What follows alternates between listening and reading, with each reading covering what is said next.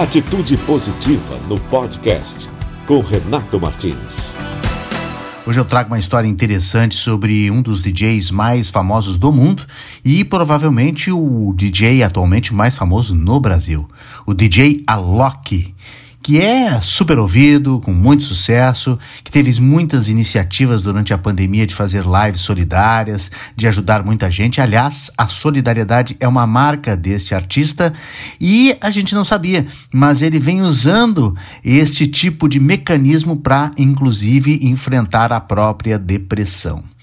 Esse sucesso que ele tem não acabou com os dilemas e os fantasmas da saúde que o perseguem desde a adolescência. Na verdade, Alok Ashikar Pérez Pedrilo, que é filho de DJs e que nasceu em Goiás, adoeceu pela primeira vez com depressão por volta dos 10 anos de idade.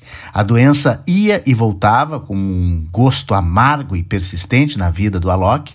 O gatilho era muito complexo para a idade, porque ele era muito garoto ainda, mas envolvia envolvia um questionamento fundamental: o que acontece após a morte? O tempo passou, o músico alcançou sucesso, mas a questão e a doença sempre o acompanharam.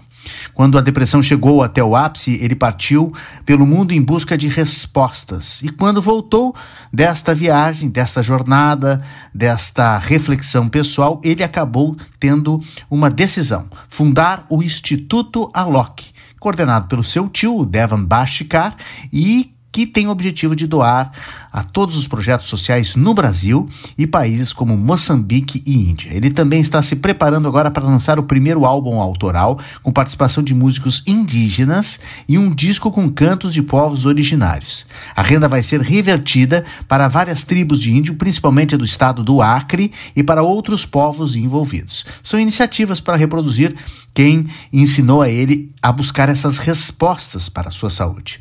Só no continente asiático, o Instituto Alok investiu 12 milhões de reais. Outros 25 milhões de reais estão aqui no Brasil, segundo a equipe do Alok.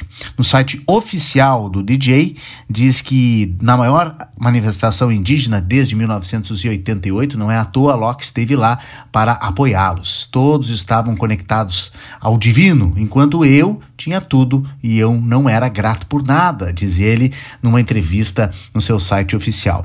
Ele diz que teve uma depressão constante em sua vida, em algum momento teve a maior crise entre todas, foi induzido a acreditar que o sucesso era para ter popularidade, ganhos materiais, mas quando conquistou tudo isso, percebeu que não tinha o sentido da vida.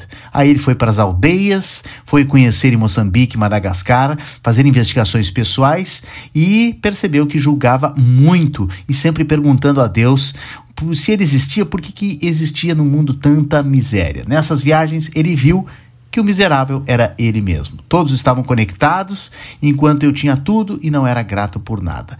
Deus não nos abandona, diz o Alok, mas nós os abandonamos, nós o abandonamos.